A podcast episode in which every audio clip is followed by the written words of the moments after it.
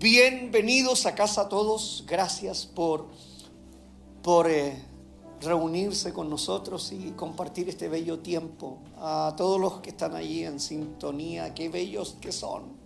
Dios les bendiga y gracias por compartir este tiempo en casa, conectados de cualquier lugar uh, del mundo, en el lugar que estés, siente nuestro cariño, nuestro abrazo junto con Pastorita, mi esposita. Nos sentimos honradísimos que estés aquí en línea y los que están presencial. Es realmente una bendición compartir con ustedes. Así es que Sí, podemos eh, aún compartir el link, eh, que es un link de bendición para mucha gente uh, que, que, puede compartir con nosotros este, este tiempo. Uh, si alguien vino por primera vez, uf, te abrazamos. Gracias por estar con nosotros hoy día, el último día de julio. Se nos va julio.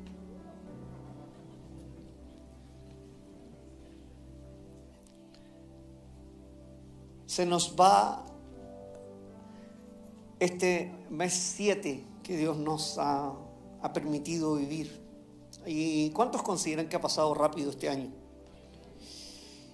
Muy rápido. ¿Qué pasa tan rápido? Todo va acelerado. Y por eso necesitamos nosotros también acelerar nuestro crecimiento. Necesitamos ayuda en, eso y que Dios pueda, a través de su palabra, a través de sus instrucciones, eh, permitirnos crecer. ¿Hay alguien que quiere crecer en casa hoy día? ¿Hay alguien que necesita el crecimiento? Necesitamos crecer, necesitamos avanzar mucho más allá. Así que vamos a citar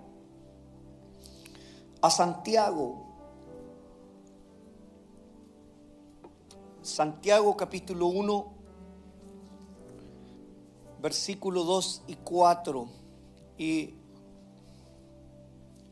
de la versión NBB. Dice, hermanos míos, que les dé gran alegría cuando pasen por diferentes pruebas, pues ya saben que cuando su fe sea puesta a prueba, producirá en ustedes firmeza.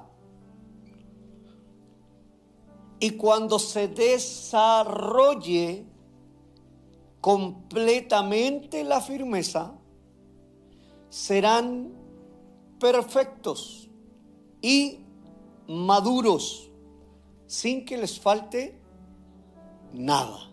Padre, gracias por tu palabra. Que sea tu Espíritu Santo ministrando nuestro corazón. No palabrería humana, sino que tu presencia, tu Santo Espíritu, revelándonos a cada uno de nosotros. En el nombre de Jesús. Amén, amén. ¿A ¿Cuántos eh, eh, sienten que están firmes? Gloria al Señor. Gloria al Señor. No, el Señor hoy día me ha traído una revelación especial. Estoy, estoy, estoy sabiendo hasta los nombres. El Señor me lo está mostrando ahora, los firmes y los no tan firmes. ¿Ah? Eh, ¿Cuántos anhelamos estar firmes? Queremos estar firmes en la roca que es Cristo. Todos nosotros necesitamos eh, firmeza en nuestra vida. Necesitamos firmeza en nuestra vida personal. Necesitamos firmeza en nuestra vida matrimonial. Necesitamos firmeza en nuestra vida laboral. Necesitamos firmeza en nuestra vida relacional. Necesitamos firmeza en cada cosa que hagamos. Necesitamos firmeza en nuestros pensamientos. Necesitamos firmeza en nuestras decisiones. Necesitamos firmeza. Necesitamos ser hombres y mujeres de palabra. ¿Usted en algún momento ha considerado que alguien no respeta la palabra que dio? Vaya cómo está el mundo, ¿no? Antes eh, solamente era, lo acordamos, hecho, ¿cierto? Antes era puro acuerdo de mano. Ahora hay que firmar, pero hasta el papel por todos lados cinco notarios, ocho abogados. O sea, para, para poder de alguna manera, el, el poder mantener firme nuestra palabra. ¿Y qué decir de los matrimonios? ¿Cuántos eh, dijeron sí?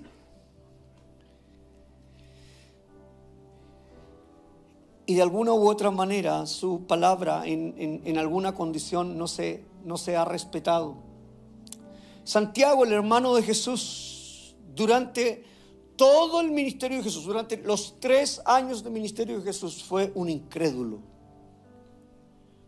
Mira, qué importante es esto porque, porque caminó, vio cómo caminó Jesús, pero no creía. Su hermano, una persona cercana, alguien que lo vio crecer, alguien que vio eh, todo lo que, toda la gracia que había sobre él, alguien que vio todo lo que eh, hablaba con sabiduría y veía con sus propios ojos todo lo que sucedía, pero, pero era un incrédulo, no creía. Santiago, cuando Jesús muere y luego resucita Jesús eh, eh, en una aparición que Jesús tiene, recién Santiago viene a convertirse y creer realmente. Y, y, lo primero que te quiero decir eso es que hay muchos cristianos que están eh, creyendo que están caminando con Jesús, pero son unos incrédulos.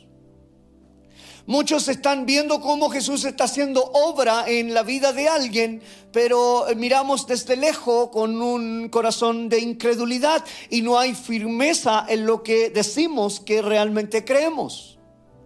Que tenemos firmeza supuestamente, pero a la primera situación adversa, a la primera prueba, como dice Santiago, eh, nos quedamos realmente pasmados y negamos de alguna u otra manera nuestra fe. Hoy día es 31 de julio y comenzamos mañana el primero de agosto y quedan cinco meses para terminar este año. Y yo quiero decirte en el nombre de Cristo Jesús, no postergues, no sigas postergando, no postergues el desborde que puede venir para tu vida este año. ¿Sabes qué? Hemos declarado con fe que este año será un año de desborde. ¿En qué? En todas las áreas de nuestra vida. No postergues tu desborde. Y por eso he titulado este mensaje de esa manera, porque realmente veo personas que de repente están en una quietud o no son firmes en lo que dicen. No, ahora sí, pastor, pero después no sé qué pasa. Entonces están postergando su, desborde en su vida. Lo postergan de una u otra manera, su vida personal, su vida laboral. Por eso es tan importante saber quiénes somos, hacia dónde vamos, es, muy relevante aquello. Y, cuando hablamos de prosperidad, eh, un pastor estando aquí adelante eh, hablando de prosperidad. pastor, eh, ¿es real la prosperidad? y, los religiosos hablan de que estas iglesias o este tipo de pastores hablamos de prosperidad y, y nosotros decimos amén. Porque sí hablamos de una prosperidad, pero hablamos de una prosperidad integral para nuestra vida. Dios quiere que prosperemos en todas las cosas así como prospera tu alma, que también tengas salud. Entonces Dios no nos quiere ver enfermos, Dios no nos quiere ver pobres, Dios no nos quiere ver allí en un rincón. Dios quiere que en todas las áreas de nuestra vida seamos prósperos. Entonces, cuando alguien dice lo contrario, yo digo, pero ¿de dónde sacó eso? Hablamos de esa prosperidad, de una prosperidad que Dios nos bendice. Pero hay gente que no es firme en eso. Escucha cualquier cosa y cree cualquier cosa en vez de plantarse y seguir adelante creyendo en una sola fe, en un solo Dios, uniéndose a la familia de Dios. Ir juntos, por eso les he invitado a muchos de ustedes, caminemos juntos estos cinco meses que quedan.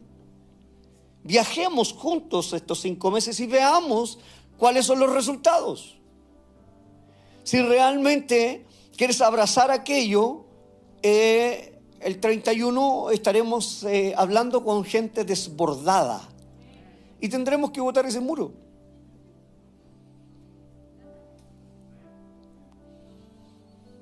¿Por qué se tiene que quedar con este lugar una constructora?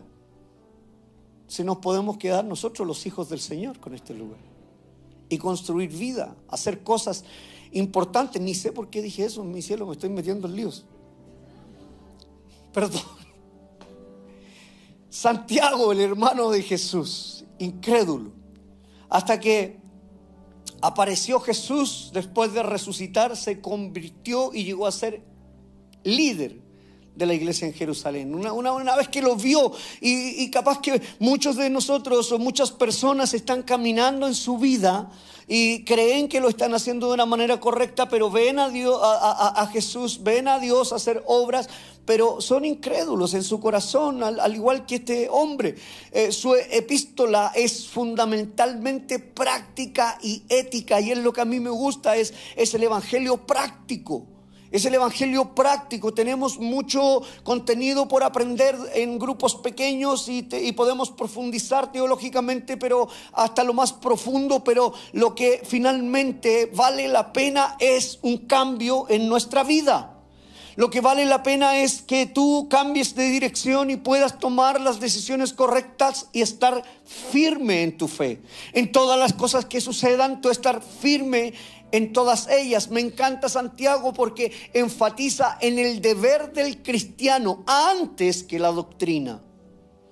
Todo el mundo de repente quiere no mayor conocimiento, pero, pero, pero, pero en realidad lo que debes saber es que eh, tienes deberes como cristiano de tener una conducta de acorde a lo que Dios quiere para nuestra vida deberes cristianos, es algo práctico, es decir, yo sé en quién he creído, tomar decisiones en tu vida, yo y mi casa serviremos al Señor, decisiones en nuestra vida que realmente nos permitan caminar en la gracia, en el favor y, caminar en la bendición, eh, no salirnos de ahí, ser personas que sean de una sola palabra, su mayor preocupación es que los cristianos pongan en práctica su fe, una fe genuina. Es decir, ah, hay una fe entonces que no es genuina. Estamos diciendo que creemos, pero en el fondo de nuestro corazón hay incredulidad. Estamos soltando palabras que muchas veces no nos damos cuenta y son palabras de incredulidad llenas de duda. ¿Hay alguien que ha sentido duda? Hombres y mujeres diciendo, no sé si voy a seguir contigo. Dudas en su corazón, siendo que Dios ha bendecido su familia, ha bendecido sus matrimonios, han recibido de parte de Dios la confirmación. Pasan los años, dudas, no hay firmeza en su fe fe genuina, que tengan una fe genuina y que realmente sean luz para toda la gente. Él y, eh, Santiago identificó dos clases de cristianos. Un cristiano que practica la fe en un nivel correcto, en un nivel correcto, y un cristiano que su fe finalmente no tiene fruto. No hay fruto en su vida, sin resultados. Es decir, eh, camino con el Señor, pero sin resultados.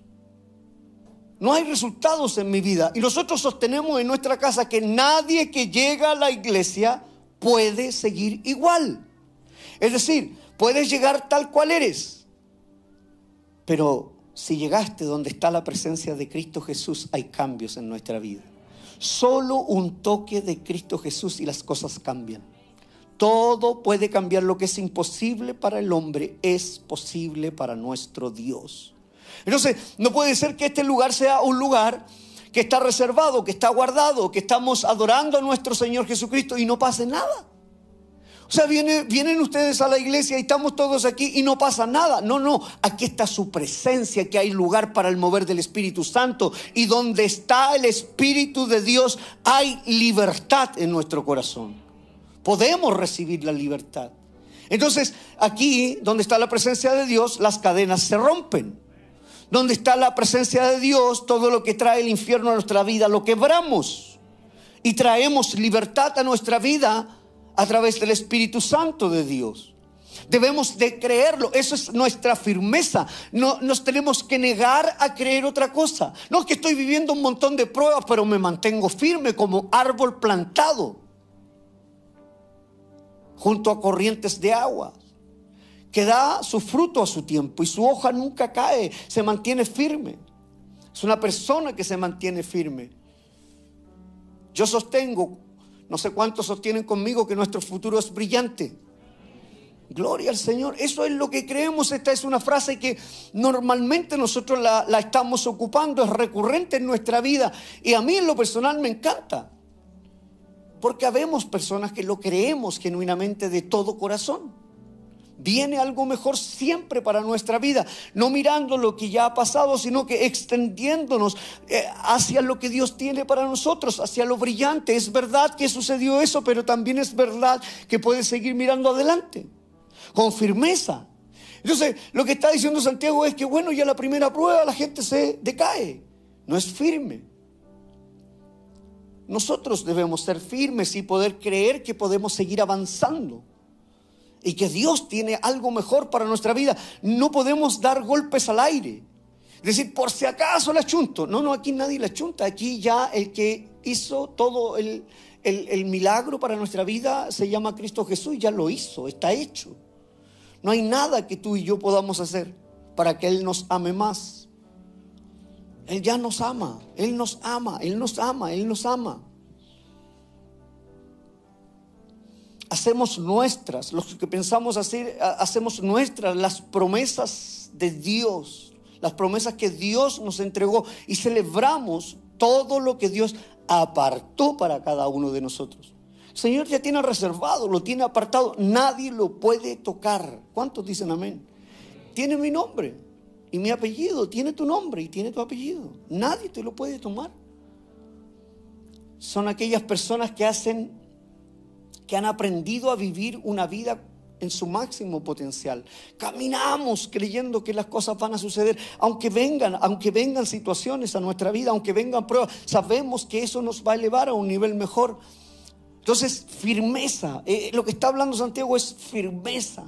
Firmeza. Viven sin importar, importar cuáles o cómo sean los desafíos y circunstancias que vienen a su vida. Eh, yo no sé si estoy interpretando a alguien. Eh, ¿Vives así? ¿Esa es tu firmeza en tu vida? la, la, palabra de Dios nos confronta, es un espejo. La palabra de Dios es un espejo que, que nos podemos mirar y podemos ver cómo estamos caminando, quedan cinco meses y debemos de ser capaces de entender cuál es la firmeza. Si soy firme, entonces podré lograr el objetivo. ¿Cuál es el objetivo? Recibir la palabra profética que ha traído Dios sobre mi vida de un desborde. No puedo contar el desborde de otro, yo voy a vivir mi propio desborde. Eso es, y reclámalo. Reclámalo en el nombre del Señor. Eh, eh, son personas que, que, viven sin importar cuáles o cómo sean los desafíos y circunstancias que vive su vida, creyendo que está siendo preparado su carácter para un futuro mejor. Necesitamos un carácter diferente. Entendemos que al convertirnos en cristiano, no nos liberamos automáticamente de las dificultades. No creemos lo que por mucho tiempo nos dijeron en la iglesia. Ven a la iglesia, recibe a Jesús si no hay más problemas. No, no. Ven a Jesús y ahí comienza todo. Vienen los desafíos, vienen los problemas. ¿Por qué? Porque hay alguien que te odia. Hay alguien que te odia a muerte. Porque Él vino a robar, matar y destruir. Te quiere ver tirado en el suelo. Entonces lo entendemos, lo sabemos. Entonces no es que siendo cristianos ya estamos liberados, todo lo contrario, viene oposición a nuestra vida. Entonces yo, yo quiero que sepas, nadie que llega al Evangelio no va a tener oposición, todos vamos a tener oposición porque somos probados como el oro en el crisol. ¿Será genuina nuestra firmeza? ¿Será genuina nuestra fe? Lo sabremos a través de la prueba, a través de las dificultades, a través de, de las situaciones adversas en nuestra vida. tomamos la actitud correcta para enfrentarlas con gozo en nuestro corazón. Es lo que está diciendo Santiago. Y alégrense, aunque pasen por esta situación. Sean firmes. Entonces, hace una diferencia entre el cristiano que lo vive y el cristiano que no lo vive. Entre el cristiano que camina con firmeza y el cristiano que camina débil. Que su palabra sea sí y no que sea titubeante. Firmeza, necesitamos firmeza en nuestra vida. ¿Hay alguien que puede reconocer que necesita firmeza en su vida? Gloria, este encuentro fue más sincero. Necesitamos firmeza. Todos nosotros.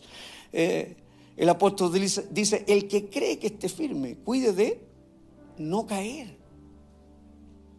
¿Ah? Entonces siempre necesitamos la firmeza, siempre. No, no, yo ya estoy listo, yo tengo mi, mansión en, en, la patria celestial. Mientras sigas firme. Tenemos que entenderlo, no como una, una reacción emocional, sino como con una inteligencia donde hacemos una evaluación a la situación que estamos viviendo. O sea, no emocionalmente. Mucha gente evalúa los problemas, las circunstancias, lo que viene de manera emocional y dice, no, eh, Dios no me ama, mira lo que pasa, yo soy cristiana, eh, voy a la iglesia una vez al mes y ¿cómo me pasan estas cosas? No eres firme. Una, evaluación consciente, una evaluación donde realmente podamos eh, entender la situación inteligentemente y podamos eh, eh, ocupar en ese aspecto una racionalidad y decir, hey, pero yo no doy pasos en mi vida. Sigo con falta de perdón, sigo con rencor en mi corazón, sigo con cargas y no las quiero entregar, sigo con vicios, sigo con aquellas cosas que no me hacen bien sigue ahí en lo mismo. Entonces, es complicado el, vivir así. Vemos las pruebas como un medio para el crecimiento moral y espiritual. ¿Quiénes? Los que somos de fe genuina. Lo vemos de esa manera. Eh, el que, el que no está firme, el que no tiene la claridad, no lo ve de esa manera, pero los que sí lo vemos las pruebas como un medio para el crecimiento moral y espiritual, no nos gozamos, por supuesto, en las pruebas en sí mismas, sino en sus posibles frutos. Sabemos que hay frutos cuando pasamos aquellas pruebas. Eh, mientras más oposición, mayor es nuestra bendición. Amén. Entonces uno se para frente al enemigo y Dale. ¿Qué, más viene? Porque mientras más oposición, seremos más elevados, entenderemos mejor nuestra reacción, eh, entraremos en, nuestro máximo potencial espiritual. O sea, podremos guerrear de una manera completamente diferente. Entendemos que someter a prueba algo en nuestra vida equivale en comprobar lo genuino y lo verdadero de nuestra fe. Sabemos, entonces veamos, eh, yo siempre le, decía al equipo, ah, yo cuando hablo con el enemigo le digo, dale nomás, pues yo aquí voy a ver si soy de verdad, yo mismo, probándome a mí mismo. Voy a ver si soy de verdad. Y cuando somos capaces de pasar, empezamos a ver las cosas de, una mirada completamente distinta. Entendemos que podemos pasar por esas situaciones y, y nos permiten ver qué tan genuino somos. En otras palabras, identifica lo falso de lo verdadero. Podemos entender si nuestra fe es real o no. Podemos ver a otros. ¿Qué es lo que dices tú? Eh, de otros los miras y dices, mm", el Señor dice, por sus frutos. Pero el otro también, a ti, también dice, mm, por sus frutos los conoces. Entonces, estamos siempre mirando aquellas cosas que, que, que son la prueba de nuestra fe genuina. Sabemos que la prueba y los problemas nos desarrollan y producen una mayor elevación en nuestra vida. Entonces no las tomamos como, ah, mira lo que estoy pasando. Claro, puede ser para compartirlo, pero no te quedes allí. tienes que dar un paso, tienes que decidir. Pastor, pero es que es muy difícil, pero es que, bueno, eso te va a elevar. Cuando lo pases por ahí, todos hemos pasado por situaciones, la estampa más grande del enemigo es que yo pienso que mi problema es mayor al, del otro. No, todos tenemos problemas y, el problema no tiene una medición. Yo capaz que tengo un problema que para ti no es... Eh, ah, mira por la cuestión que está problemado el pastor. Y yo puedo decir al revés, lo que para ti no es un problema, para mí lo puede ser. Entonces, no podemos subestimar el problema de otro. Todos son problemas. Sabemos que las pruebas, los problemas nos desarrollan y produce una mayor elevación, una mayor capacidad de espera. ¿A cuánto le gusta esperar? Oye, yo el otro día fui a una sala de espera y resulta E289 y miro la pantalla E17. ¿Cómo es posible? O sea, queremos que nos atiendan al tiro. Yo, soy de eso. Aquí estamos siendo sinceros.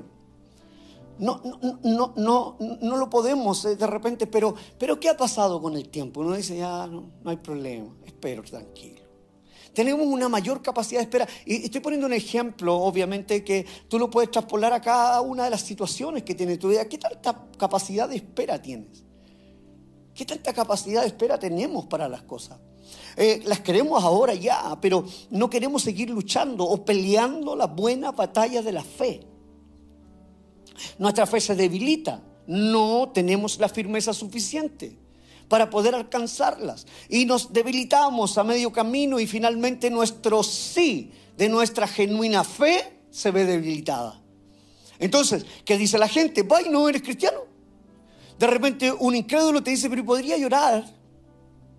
Pasa muchas veces que nos confrontan personas que eh, eh, hemos nosotros mismos hablado. Por eso es tan importante tener una mayor elevación, es decir, mayor paciencia ¿Quién tiene paciencia? Y la paciencia no es resignación pasiva ante una dificultad, es esperar en Dios, es abrazar a Dios, echa a mí tus cargas. Es firmeza, confiar en las promesas del Señor, pero nuestra primera intención es en otro lado y muchas veces dejamos de lado la fe genuina, la real, la que deberíamos tener. La paciencia no es una resignación, al contrario, es firmeza de nuestra fe, es valor que nos ayuda a resistir con valentía y pasamos por el medio y la gente te queda mirando y dice, wow, no lo votó esta situación. Y seguimos adelante eh, creyendo, está firme nuestra fe. Santiago 1, ahí en el versículo 3 y 4 dice, pues ya saben que cuando su fe sea puesta a prueba, producirá en ustedes firmeza. Y cuando se desarrolle, o sea, no es al tiro, y cuando se desarrolle completamente la firmeza, serán perfectos y maduros.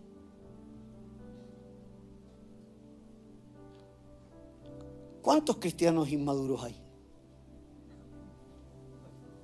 Señor, revélame, por favor, los inmaduros. Señor, con nombre y apellido, por favor. El número del asiento donde están, Señor. Cámaras, por favor, atento. No, pero no, en nuestra iglesia no hay. Dice, entonces, serán perfectos y maduros. Y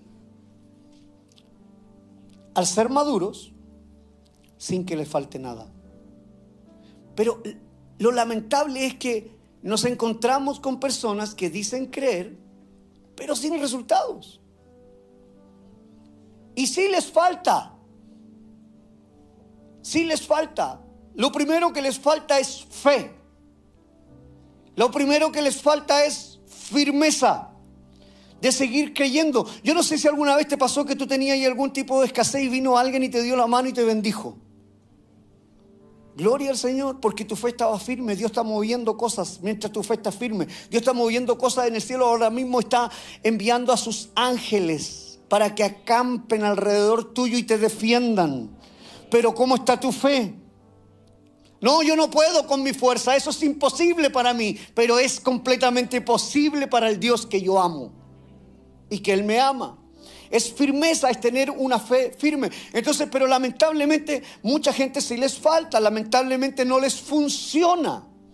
Y es aquí donde quisiera profundizar porque las promesas de Dios no son para algunos, no son para unos cuantos, es para todos los que nos aferramos a estas verdades absolutas de Dios. Es para todos. ¿Por qué tiene que ser para algunos? O sea, es como que diciendo que Dios tiene favoritos. Como, como creyendo de que Dios solo a algunos quiere bendecir. La pregunta es por qué unos están más firmes que otros. No es por falta de prueba. Porque todos tenemos pruebas. Todos tenemos tentaciones. Hay algo que yo siempre sincero como pastor. Es que las tentaciones no tienen edad. Sigue habiendo tentación. Hombres y mujeres somos seres humanos, corre sangre por nuestra vena. Estamos peleando siempre la buena batalla de la fe, pero aún así el Señor nos ama. Aún así el Señor confía en nosotros. Aún así el Señor nos puede conceder todas sus promesas. ¿Cuándo? Cuando nos mantenemos firmes. Aunque nos equivoquemos, aunque haya algún tipo de, de, de dificultad, pero mantenerse firmes, saber que podemos correr a los brazos del Señor. ¿Por qué entonces no resulta? ¿Cuál es el problema entonces? Muchos viven una mala imagen de sí mismo. Siempre se están sintiendo culposos, siempre se están sintiendo negativos. No, en realidad, mira lo, que dijo el pastor, no, no pasa nada. Son negativos, en su corazón hay, hay, hay, hay, una raíz de amargura. Algo pasa ahí en el corazón cuando somos demasiado negativos. ¿Usted conoció a alguien negativo? ¡Wow! O sea, le pagamos el boleto. ¿Sí? Le llamamos un Uber, Black. O sea, queremos que desaparezca de nuestra vida porque de verdad, y siempre están así, siempre están viéndose de manera inferiores. Ah, no, es que tú soy el regalón de Dios, pues yo no. Pues. Y Dios no tiene regalones, nunca están contentos. Como resultado, ¿qué es lo que sucede? Ese tipo de pensamiento posponen su felicidad. La posponen. ¿Qué es lo que hacen? Postergan su desborde. Entonces, ah, aquí todos se la desbordan, menos yo. No, no, no, el desborde es para todos, es una promesa de Dios, es, es una palabra que yo he soltado en el nombre de Cristo Jesús, inspirado en el Espíritu Santo. Y yo no soy liviano en esto.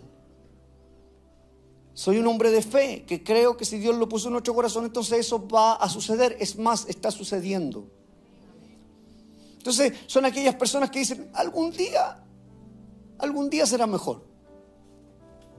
Dicen, algún día me considerarán más en mi trabajo, algún día ganaré más dinero, algún día mejoraré mi físico, algún día tendré una mejor relación con Dios, algún día voy a diezmar. ¡Wow! No voy a salir de ahí. Algún día voy a diezmar. Voy a tener un mejor trabajo para diezmar. Señor, yo si ganara esta cantidad voy a diezmar. Mira, si no diezmas con lo que ganas, menos vas a diezmar cuando ganes más. Entonces, si no eres fiel en lo poco, Dios no te va a colocar en una mayor posición. ¿Saben qué? Algún día lo voy a hacer. Yo sé que hay pastores sinvergüenzas. Pero así como también hay contadores sinvergüenzas, como hay abogados sinvergüenzas, como hay médicos que lo único que quieren es meterte el bisturí lo antes posible, sin intentar hasta lo último. hay sacerdotes, también hay pastores. Pero Dios te ha dado discernimiento para poder saber dónde estás plantado. ¿Qué estás haciendo? Postergando tu bendición, postergando tu desborde. Ah, voy a tener desbordes y diezmo. Mira, el diezmo no es una idea de los pastores. El que haya pastores sin vergüenza no significa que eso sea una idea de los hombres. Es una idea de Dios para la extensión de su reino. Y tú tienes que discernir a quién tienes frente. Y decir, este es un sinvergüenza igual que los demás. O un hijo de Dios que ama el reino y quiere ir por uno más para Cristo. ¿Sabes tú? Algún día lo voy a hacer. Algún día. ¿Qué estás esperando? Estás postergando, postergando. Algún día lo voy a hacer. ¿Sabes por qué lo hacemos? Aunque sea poco lo que gano. Lo hacemos por devoción a lo que Dios puede traer a mi mano. Lo hacemos por amor a su reino. Por amor a su reino, ¿por qué? Porque amamos que se extienda el reino para que alcanzar a uno más para Cristo. Y tercero, lo hacemos por obediencia. Porque somos obedientes no al pastor. El pastor que ha sido sinvergüenza y se gaste la plata en lo que eh, a él le da la regalada gana, algún día estará frente a frente a Dios dándole cuentas. Y tendrá graves problemas. Así es que el que es bendecido siempre es el que da. Más bienaventurado es dar que recibir. ¿Quién tiene que dar explicaciones? El que recibe. Pero el que da siempre recibe bendición. Amén. Entonces, pero algún día lo voy a hacer. Yo tengo un, hermano eh, en la familia que yo me crié, un hermano mayor, y si me estás viendo, saludos. Eh, siempre decía, cuando tenga un auto voy a ir a la iglesia. Oye, pasó el tiempo y, tuvo un auto, Gloria al Señor. No, no fue a la iglesia. Entonces, oye, cuéntame una cosita, ¿y, por qué no voy a la iglesia? No, no, no, voy a ir cuando tengo una casa. Gloria al Señor. El Señor le dio una casa. Todavía no va a la iglesia. Pero la palabra dice que Dios no puede ser burlado. En algún momento tendrá que decir, bueno, hijito, y yo te di todo lo que me pediste, ¿y qué pasó, tío? Su palabra dice que Él vendrá como ladrón de la noche, en un abrir y cerrar de ojos.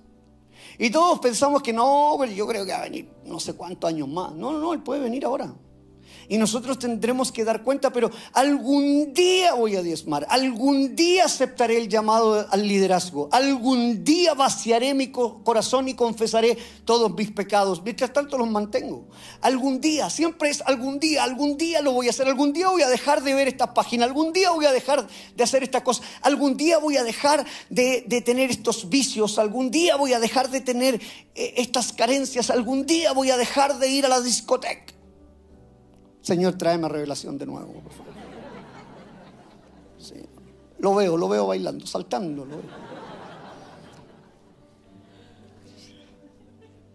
Tengo el nombre, Señor, tengo el nombre. Gloria al Señor. No, algún día, pastor, voy a dejar y... ¡eh! Y aquí en la iglesia está. ¿Cómo sabe tanto este pastor? Dicen ustedes, ¿no? Algún día, pastor, lo voy a dejar. Están constantemente postergando su felicidad. ¿Se puede ser feliz? Claro, si es una decisión de ser feliz. Yo no dejo que nada me eche. Usted diga lo que quiera.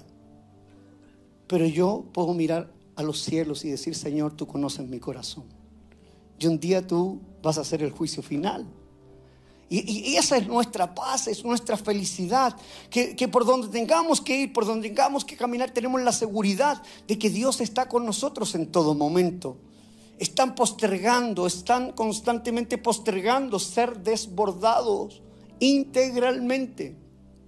He escuchado personas decir, algún día me casaré. Oh, algún día me casaré. Ahora estamos bien así, conviviendo, pastor. Súper bien.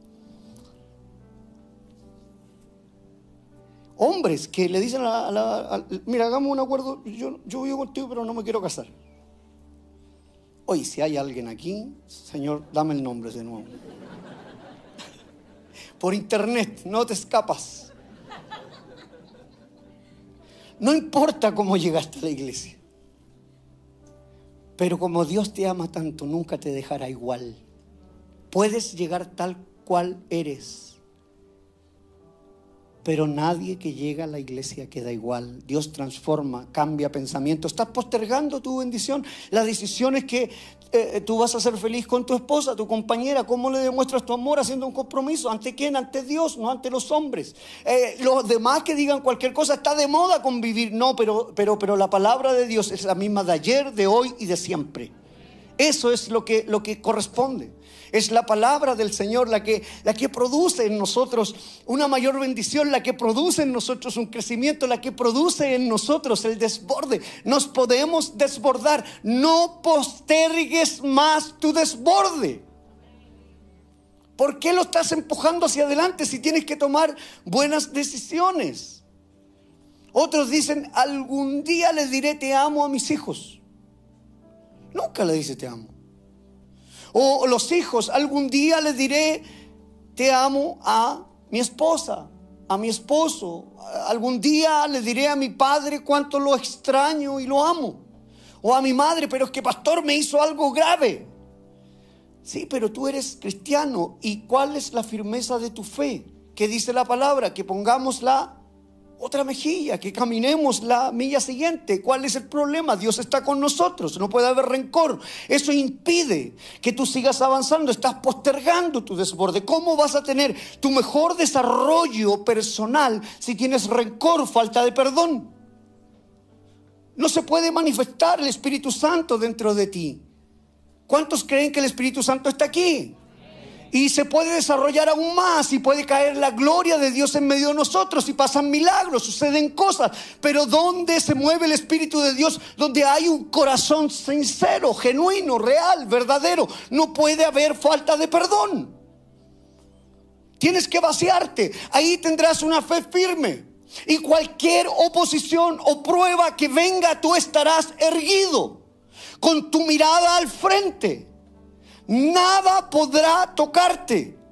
Podrás caminar con autoridad. Pastores, que yo soy súper íntimo y me, va súper bien. Nunca he conocido a un justo desamparado, ni su descendencia que mendigue. Por lo tanto, eh, no puede ser. Si hay integridad, Dios nos mantiene, venga lo que venga, pase lo que pase, será una pequeña temporada que viviremos dificultades y si tenemos que poner la cabeza como, como, Pablo para que lo trasquilen, será que lo hacemos, pero creyendo en un Dios, con una fe firme. No tenemos problema. Nada nos puede apagar nuestra fe. Algún día perdonaré a mi madre. Algún día perdonaré a mi padre.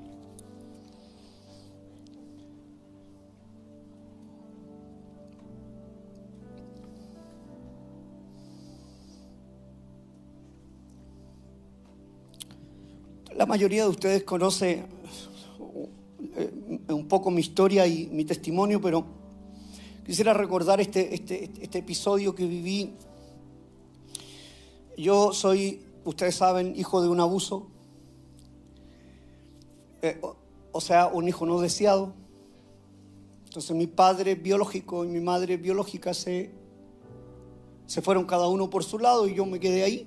Me crió un señor que me dio el apellido Burgos y, que amo con todo mi corazón y sé que está en el cielo con el Señor, pero partió los, cuando tenía 11 años. Entonces no pude tener una figura paternal en mi vida. Entonces a los 11 años perdí esa figura paternal porque el, padre biológico me dejó ahí, si él, él abusó. ¿Qué, tema más complejo? Porque yo a los 11 años, cuando mi padre fallece, entonces voy caminando un día y un vecino me llama, me dice, hola, ¿cómo estás? Y todo lo demás. Yo le digo, no, con un poco de dolor porque mi padre falleció. Me dice, pero si él no es tu papá, ¿cómo estáis sufriendo tanto? Y digo, tenía 11 años. ¿Cómo no es mi papá? No, me dice, si tu papá es fulano. resulta que pasó esto y esto otro, y ahí quedaste tú y, ahí Don Burgo te recogió. 11 años, como tremenda noticia. Acabo de tener la noticia que muere mi padre. Imagínate, viene el vecino y me bendice con esa noticia. Es terrible. Y, podría haber tenido tanto dolor, pero con 11 años, siendo pequeño, siento que mi, reacción fue de dolor absolutamente y, tuve por un tiempo todo ese dolor. Fui un, muchacho que me salté tantas etapas, por eso eh, tuve excesos en mi vida en el alcoholismo, por eso tuve excesos en mi vida en todo lo que te puedas imaginar. ¿Por qué? Porque había carencia de amor, porque había carencia de una figura paternal en mi vida. Y recuerdo, y recuerdo que caminé con eso 12, 15, 16 17, 18 años y caminé con eso en, mi corazón y cometí muchos errores y muchas cosas. Me metí en lugares que no debía y mi corazón empezó a sentir un poco de rencor, un poco de molestia y decir, ¿cómo es posible que pase algo así? ¿Cómo puede ser que una persona eh, te, te pueda dejar así desamparado? Y después con el tiempo ya teniendo 30 años, me entero que él era pastor. Y yo quedo, ¿cómo va a ser pastor este bandido? Lo que hizo con mi vida iba a ser pastor. Entonces más empecé a sentir la carga de decir, ¿cómo era posible este sinvergüenza fuera pastor? Porque es lo que uno piensa, es lo que uno cree. Pero el 17 de agosto del año 2008, cuando conocí al Señor, cuando recibí a Cristo Jesús en mi vida, cuando Él restauró y sanó todas mis enfermedades, empecé a pensar distinto. ¿Y saben lo que sentía en mi corazón? Libertad. ¿Y saben lo que pasó? No sentí más rencor. Es más, quería conocerlo. Quería tomarme un tecito con él y preguntarle, ¿cómo va la vida? Cualquiera me hubiera dicho, estás loco, ¿cómo se te ocurre si mira lo que te hizo? Pero yo tenía a Jesús en mi corazón y mi fe estaba firme. Yo estaba resuelto. No tenía por qué dar ese paso. No tendría por qué haberlo hecho porque yo estaba completamente resuelto. Pero ¿qué sucedió? Lo intenté en alguna oportunidad en mi mente, en mi corazón. Pero ¿qué dije? Algún día lo voy a hacer algún día lo voy a hacer. Y cuando conversaba con mi esposita, le decía, no, ya si algún día lo voy a hacer, ella me recordaba. Pero yo decía, ya algún día lo voy a hacer. Pero un día, hace dos años atrás o algo así, recibí un llamado telefónico de una de mis hermanas y me dice, ¿sabes qué? Tu papá biológico murió. Y yo sentí en mi corazón, pero ¿por qué no lo hice? Y fue una gran enseñanza para mi vida. ¿Por qué postergar algunas cosas en nuestra vida? ¿Por qué no hacerlas si Dios la está poniendo en nuestro corazón? Yo te estoy dando mi propio ejemplo, siendo vulnerable, que cometí un error en aquello. Debía hacerlo. ¿Por qué? Porque si Dios ya me había elevado, ¿cuánto más podría seguir elevándome? Pero Él conoce mi corazón y sé que me perdonó por aquello porque tengo paz en mi corazón. Yo no, tendría, mira las cosas invertidas, como el que es afectado va y pide perdón. Pero no es eso lo que Dios quiere para nosotros. Que nosotros nos sacudamos, que, que tengamos libertad en nuestra vida para que Dios nos pueda elevar a algo mayor, a algo superior. Es eso algo tonto para el mundo, pero es algo maravilloso para el reino del Señor. El que sus hijos estén con libertad, que tengan firmeza en su fe, que crean que hay un Dios que está mirando todo yo no sé si estás pasando algo que sea injusto, pero lo que te sé decir es que si te mantienes firme, el Dios justo un día te premiará. Un día te dará libertad, te traerá gozo en tu corazón y podrás caminar seguro cada día de tu vida.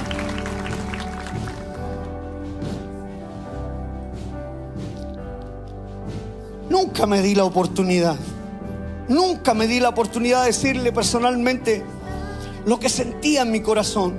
¿Cuál fue el causante de ese error? Algún día lo voy a hacer. Algún día lo voy a hacer. No sé qué estás postergando en tu vida, pero pero es precisamente aquellos pasos que no quieres dar que te tienen estancado, postergando no podrás dar un salto a un nivel mejor y a una elevación espiritual mayor. Algún día lo voy a hacer como si fuéramos dueños del, tiempo. Algún día lo voy a hacer como que si tuviéramos la autoridad sobre, sobre, el tiempo, sobre lo que va a suceder. Si salimos de este lugar, no sabemos qué puede pasar. No sé qué va a pasar en la noche, mañana no tenemos autoridad sobre eso. Algún día lo voy a hacer como si tuviéramos el control del tiempo, de las cosas. Algún día lo voy a hacer. Algún día lo voy a hacer como si nuestra vida dependiera de nosotros mismos y no de Dios como que si tuviéramos nosotros el control. Es mejor sacudirse y entregarle al Señor. Aprendí que hoy, el presente, es el único momento que nos pertenece. Si tú puedes respirar ahora, cerrar tus ojos y respirar profundamente, sabrás que eso te pertenece, lo que estás viviendo en este mismo momento, lo que estás sintiendo, eso es tuyo, eso es lo que te pertenece. El hoy es importante, lo que podamos hacer hoy. Aprendí que es ahora, es de inmediato cuando tengo que hacer esa llamada y reconciliarme, sacar de mi vida esa falta de perdón. Aprendí que es ahora cuando debo decirle a mi esposa te amo, es ahora cuando debo de, de ser capaz de declarar todo aquello aquello que tengo en mi corazón, sea bueno o sea malo, pero tengo que sacarlo de mi corazón. Siempre estamos diciendo algún día lo voy a hacer, algún día, algún día, postergando nuestra santidad. ¿Qué hacemos? No, yo no voy a ver más esa página eh, postergando, pero algún día la dejaré. Algún día soltaré el vicio. Algún día soltaré mi infidelidad. Algún día postergándolo, postergándolo como si tuviéramos el control. Pero si hoy día tuviéramos que cerrar nuestros ojos, deberíamos de tener la seguridad que nos vamos derecho al cielo con Cristo Jesús. Y es lo que permite una fe firme, es lo que permite una vida firme, postergando el sentirnos a cuentas y libres, saber que caminamos y poder decirle al infierno, ve, trae todo lo que quieras, porque soy libre de toda carga, estoy libre de toda cosa, las culpas mías las pagó Cristo Jesús cuando caminamos con esa firmeza. Cuando caminamos sin esos cuestionamientos, sin esas cargas, empezamos a vivir en libertad. Insistimos en hacerlo a nuestra manera. Si nunca ha dado resultado de nuestra forma, a ninguno de nosotros nos ha dado resultado. Tú no sabes qué va a suceder más tarde y, y es lo que debemos de aprender, enfrentar las dificultades y las situaciones y comenzar a vivir como Dios quiere que vivamos. Santiago 1, 2 y 4, lo que hemos leído dice, hermanos míos,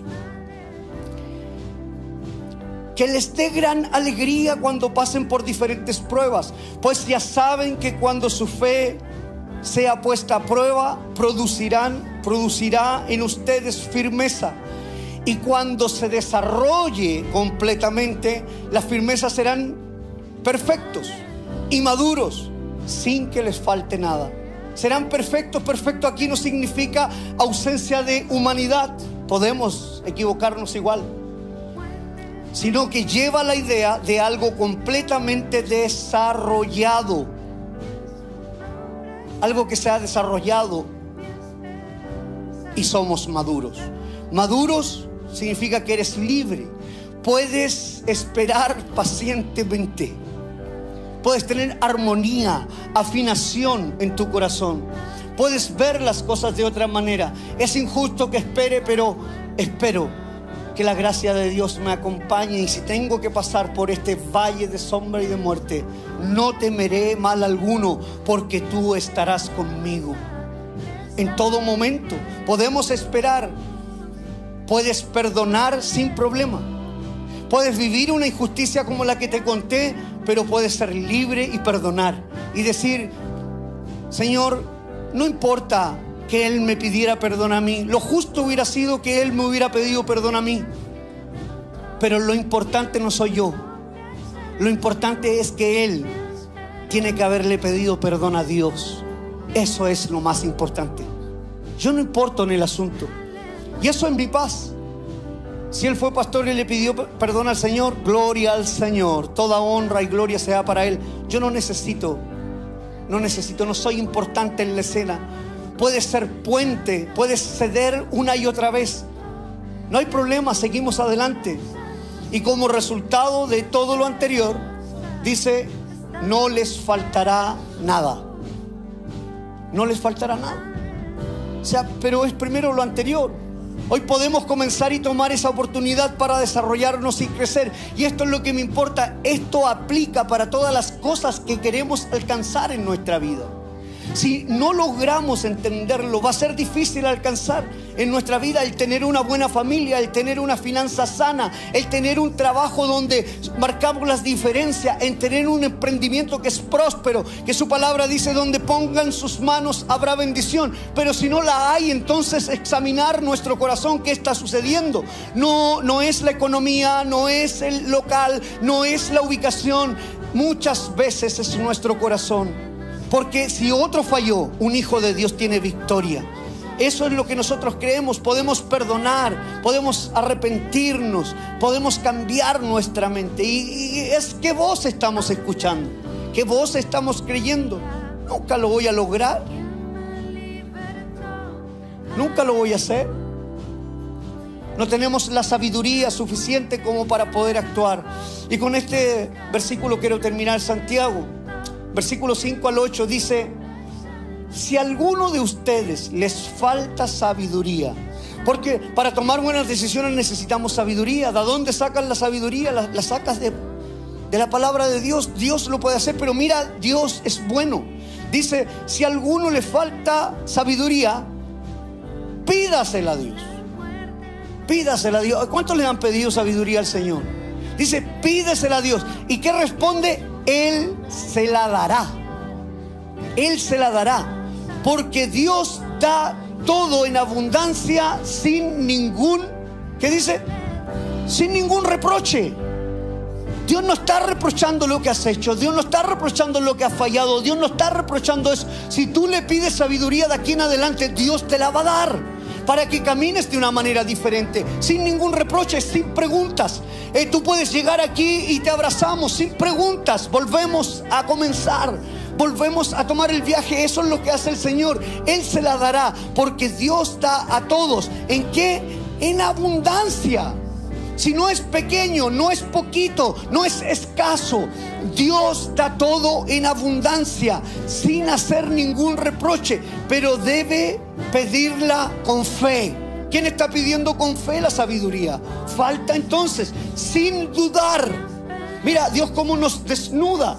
Dios cómo nos empieza a confrontar, ya que el que duda es como las olas del mar, que el viento agita y lleva de un lado al otro. ¿Cuántos vinieron la semana pasada? Yo la semana pasada hablé de que hay cristianos que no son ni chicha ni limonada. Y eso significa, andan de un lado para otro, no se plantan, no son un árbol plantado que crecen, que florecen, que, que se desbordan en todas sus áreas. Pero debe pedirla con fe, sin dudar, ya que el que duda es como las olas del mar que el viento agita y lleva de un lado a otro. El que es así, no piensa que va a recibir alguna cosa del Señor. No, no piense que va a recibir alguna cosa del Señor. Entonces, eh, algunas personas piensan que van a recibir algo, pero ¿cómo la van a recibir si no están haciendo las cosas de acorde a Dios? El que piensa de esta manera, no espere. No, no piense que va a recibir alguna cosa del Señor, porque no es capaz de qué? De tomar decisiones no es capaz de tomar decisiones ni es constante en lo que hace. Es una respuesta, o sea, todos nuestros anhelos, ¿hay alguien que tiene anhelos en su corazón? Todos nuestros anhelos son buenos, pero no serán mejores si no comenzamos a hacerlo en el nombre del Señor no van a ser mejores. Todo lo que queremos es lindo. Yo quiero muchas cosas, tú quieres muchas cosas. Es lindo, pero serán excelentes si accionamos. Si somos capaces de tomar una decisión como dice Santiago, no tendrás una vida abundante con actitudes limitadas. Sigues limitándote, sigues creyendo que están en tus fuerzas, sigues creyendo que están en tu jefatura, sigues creyendo que la empresa te lo puede dar. No, no, no tendrás una vida abundante con actitudes limitadas. No, no, no es tu empresa, no es tu jefe, es el rey de reyes y señor de señores que provee en nuestro hogar. Es el rey de reyes y señor de señores que abre puertas que nadie más puede cerrar. Es el rey de reyes. Yo dependo de él. Dios quiere hacer algo en nuestra vida. Dios quiere que nosotros lo entendamos de una manera, de una manera contundente. Yo no sé cuántos creen que aquí está el Espíritu Santo de Dios en medio nuestro. ¿Cuántos de ustedes creen que portan el Espíritu Santo en su corazón? ¿Cuántos creen que ustedes portan, que nosotros portamos? Mira lo que hay aquí. Este, este es un lugar donde el ambiente está lleno de fe. Este es un lugar donde las cosas suceden. Este es un lugar donde la presencia de Dios tiene un lugar. Aquí el Espíritu Santo de Dios puede hacer algo especial en nuestra vida. Mira, no me importa que me digas que no ha sucedido. No me importa que me digas que ese es el diagnóstico. No me importa que me digas eso porque yo he visto con mis propios ojos cómo Dios puede obrar en la vida de un hijo de Dios que se mantiene firme en su fe, que venga lo que venga y pase lo que pase, estará diciendo, yo sé de dónde viene mi socorro, mi socorro viene del Señor, el que hizo el cielo y la tierra, es el Dios todopoderoso que está de nuestro lado. ¿Cuál es la firmeza de tu fe? ¿Dónde, en qué grupo estás? ¿En el grupo que no le resulta nada? ¿O vas a salir de aquí diciendo, mira, los cinco meses que vienen, Dios tiene sobreabundancia para mi vida? No la estoy viendo con mis ojos, pero siento que viene algo sobrenatural sobre mí. Vamos a creer de esa manera. Yo te quiero acompañar estos cinco meses a levantarte los brazos, a decirte, Dios quiere tratar contigo. Aquí hay evangelistas, pastores, aquí hay líderes, aquí hay personas que Dios quiere usar, pero de una manera sobrenatural. Dispone tu corazón. Será hoy el día de perdonar. Será hoy el día de sacar toda amargura. Será hoy el día de sacudirse y no seguir postergando lo que Dios tiene para nuestra vida. Si Dios declaró una palabra sobre ti, Él la va a cumplir. Él es un Dios real. Él es un Dios verdadero. Así que, ¿qué tal si tú eh, cierras tus ojos? Puedes inclinar tu rostro y puedes tratar con el Señor. ¿Qué tal si, si tú realmente crees que el Señor está aquí en medio nuestro? ¿Qué tal si tú crees que el Señor está aquí presente y se puede mover de una manera extraordinaria? Todos los que están allí en sintonía, ¿qué tal si tú empiezas a creer lo que Dios puede hacer? Eh, a través de la pantalla, el poder sobrenatural de Dios puede tocarte en cualquier lugar de tu hogar, en cualquier lugar donde estés. Dios es bueno. Así es que, ¿qué tal si con nuestras propias palabras empezamos a hablarle a nuestro Dios? Decirle, Señor, es verdad que me hicieron daño. Es verdad que quisieron hacerme daño, Señor, pero me cuesta tanto perdonar. Pero sabes, Señor, yo quiero tener una fe firme, que no confío en venganza, que, no, que, que yo no confío, Señor, en que ojo por ojo, diente por diente. Señor, yo no, no, tú eres el Dios justo. Tú en su momento, Señor, podrás hacer justicia sobre mi vida. Pero hoy día, Señor, decido perdonar. Hoy día decido sacudirme. Hoy día decido tener una fe firme. Hoy día decido, Señor, creer a tu palabra. Señor, yo quiero que estos cinco meses la gloria tuya se manifieste sobre mí.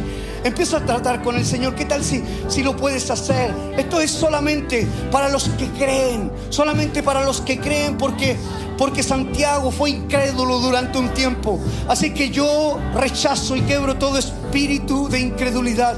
Y en esta tarde todos tengamos una fe abundante, salvaje de lo que Dios puede hacer. Mientras tú tienes tus ojos cerrados y tu rostro inclinado, quiero invitarte a todos los que nunca han aceptado a Jesús en su corazón, nunca lo han recibido que en esta tarde lo puedan recibir a través de una oración y iniciar un nuevo viaje. Solo los que nunca han recibido a Jesús en su corazón, ¿qué tal? Si allí donde estás puedes levantar su mano, no te haré pasar aquí adelante, solamente allí donde estás puedes levantar tu mano y decir hoy día yo voy a aceptar a Jesús y voy a iniciar un nuevo camino. Con valentía en tu corazón, levanta tu mano. Y los que están allí por nuestro canal, Si hay alguien que nunca ha recibido a Jesús en su corazón, levanta tu mano allí donde estás y creemos que Dios va a comenzar una nueva temporada contigo. Repite esta oración conmigo. Padre, te doy gracias por la bendición de estar en este lugar. Señor, hoy día te quiero pedir perdón por mis pecados. Señor, hoy día, Señor, te, te quiero pedir perdón por mis ofensas. Señor, y ahora con un corazón limpio, te quiero recibir en mi corazón como mi Señor y suficiente Salvador. En el nombre de Jesús, en el nombre de Jesús, amén. ¿Qué tal si te pones en pie?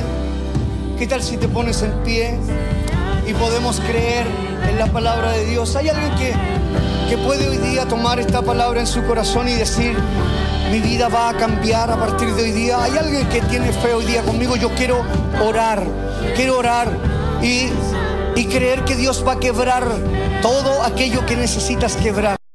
Vamos a iniciar una nueva temporada. ¿Qué tal si empezamos a cantar al Señor? Vamos, eleva tu voz. Aleluya.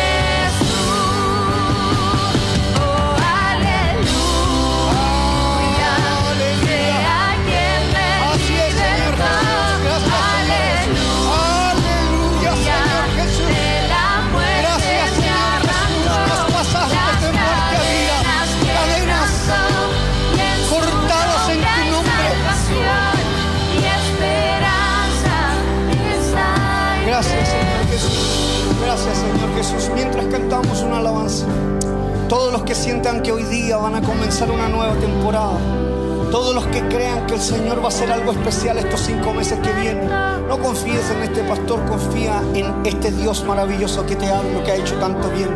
Solamente los que tengan en su corazón ese palpitar, ese creer de que Dios va a hacer un nuevo comienzo. Yo quiero orar por ti hoy día. Si quieres pasar aquí adelante mientras cantamos esta alabanza, vamos a estar orando por ti, pastores, ministros. Así que si hay alguien que siente en su corazón venir aquí, yo quiero orar por ti, por un nuevo comienzo que el Señor va a hacer en tu vida. Vamos a creer, vamos a cantar al Señor Jesús. la muerte Señor Jesús.